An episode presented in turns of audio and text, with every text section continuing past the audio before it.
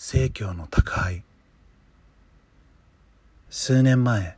関西地方のマイナーな生協で働いていたんだが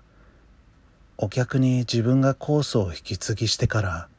一度も注文のない客がいたんだ。引き継ぎしてもらった先輩にはたまに注文あるので注文書は届けてあげてくれと言われていたのでまあついでに行けるところなので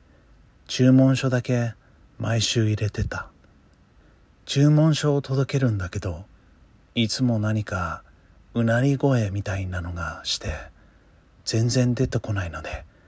いつもそのまま注文書だけ置いてきた。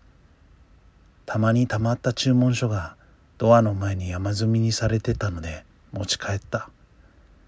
いい加減切ればいいんだけど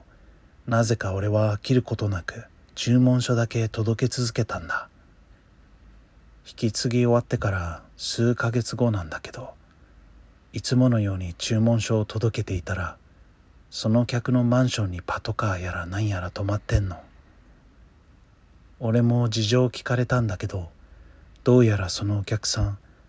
強盗だかに殺されてたみたいで殺人事件みたいなんだよね。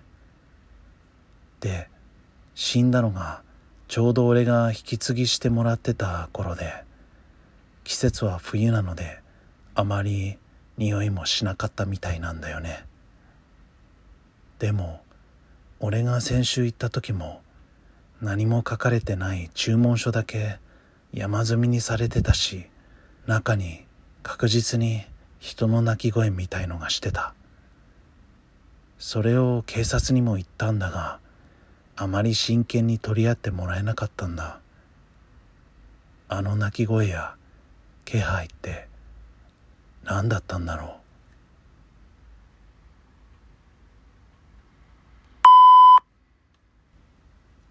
今回もありがとうございました。